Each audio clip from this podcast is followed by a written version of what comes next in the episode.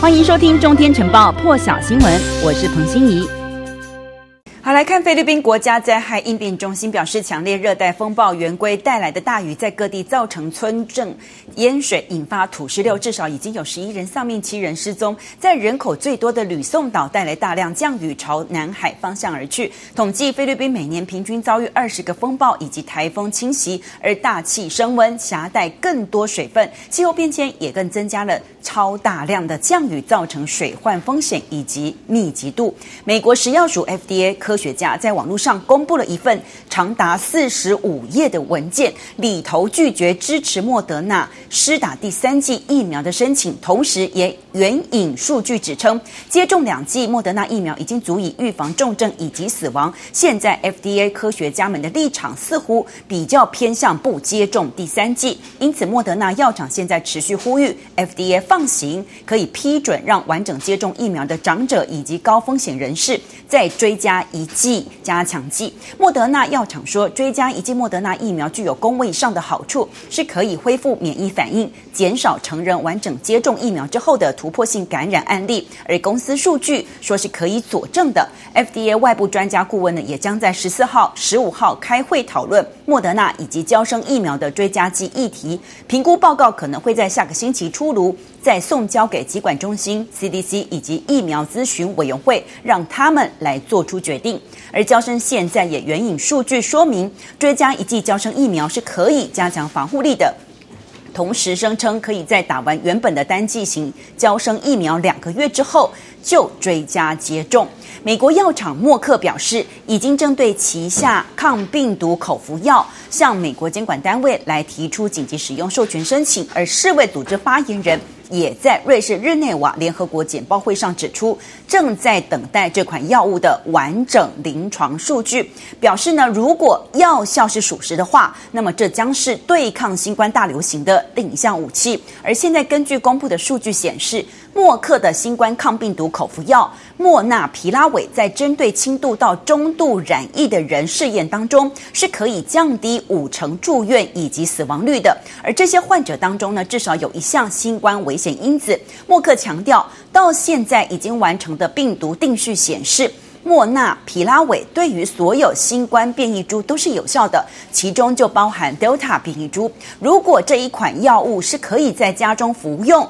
取得授权，那么将会协助改变新冠的临床诊治。而现在默克也计划明年将这款新药的产能扩大一倍。今年预定生产一千万组疗程用量，明年至少增加到两千万组，等于是有八亿颗药。不过现在是各国政府抢订，恐怕也会预告穷国将会同样的陷入比较难取得新冠疫苗的类似困境。因为过去一个星期，默克已经跟新新加坡、还有纽西兰、还有澳洲以及南韩谈妥了供应安排。彭博资讯获得的消息显示，现在还有美国、泰国、马来西亚。也确保是可以取得一定数量的默克口服药莫纳皮拉韦。彭博资讯也报道，世卫委托进行的一项独立研究报告指出，默克新药的供应再度出现疫苗平台 COVAX 遭遇的问题，也就是欠缺明确的机制去谈判药品供应合约以及供应给哪些国家。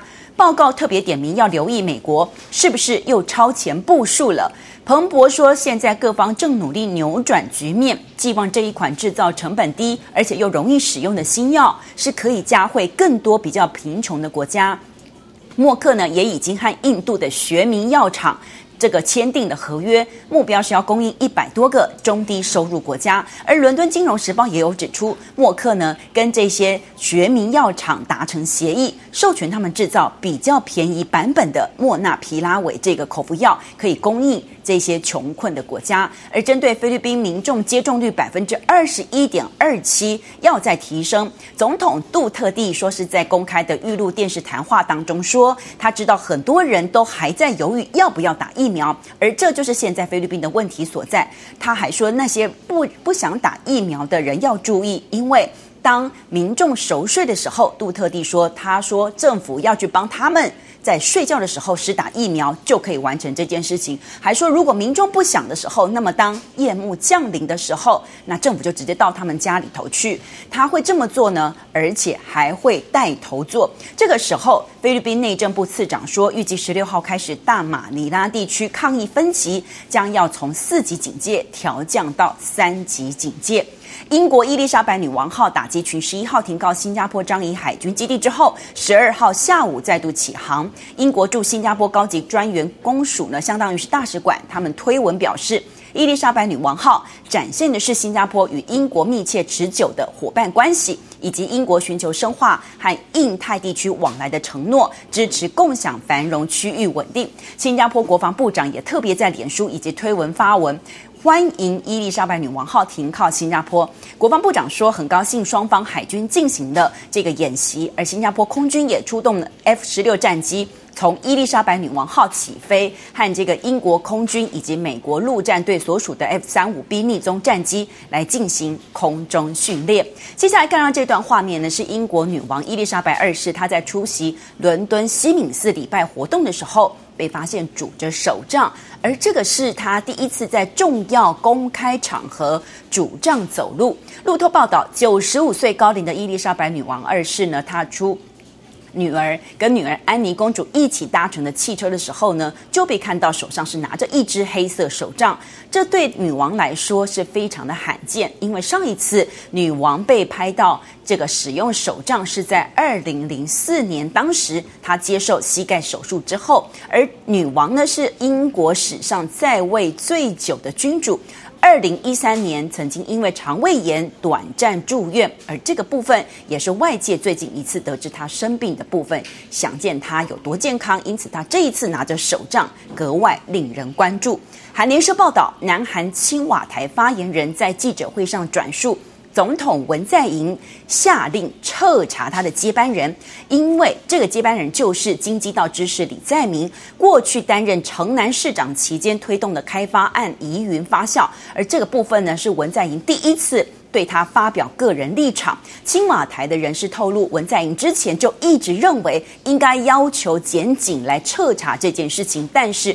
幕僚反对，没有发表任何的立场，可能就是为了避免影响共同民主党党内的初选结果。而法国总统马克宏现在宣布一项规模三百亿欧元，大约是台币九千七百四十七亿元的绿能计划。目标是希望在二零三零年之前，让法国产业大幅减碳，建造新型的小型核反核反应炉以及低碳飞机，同时要支持新创产业。但是这个部分却遭到反对阵营，也就是极右政党民族阵线的党魁推文批评，马克宏的政策是在买票，刻意在距离总统大选只有六个月的时候来大撒币。他还说，即将下台的总统花法国人的钱来修补自己的选举形象。其实这个总统是想表达，不管花多少钱，就是要连任。更多精彩国际大师，请上中天 YT 收看完整版，也别忘了订阅、按赞、加分享哦。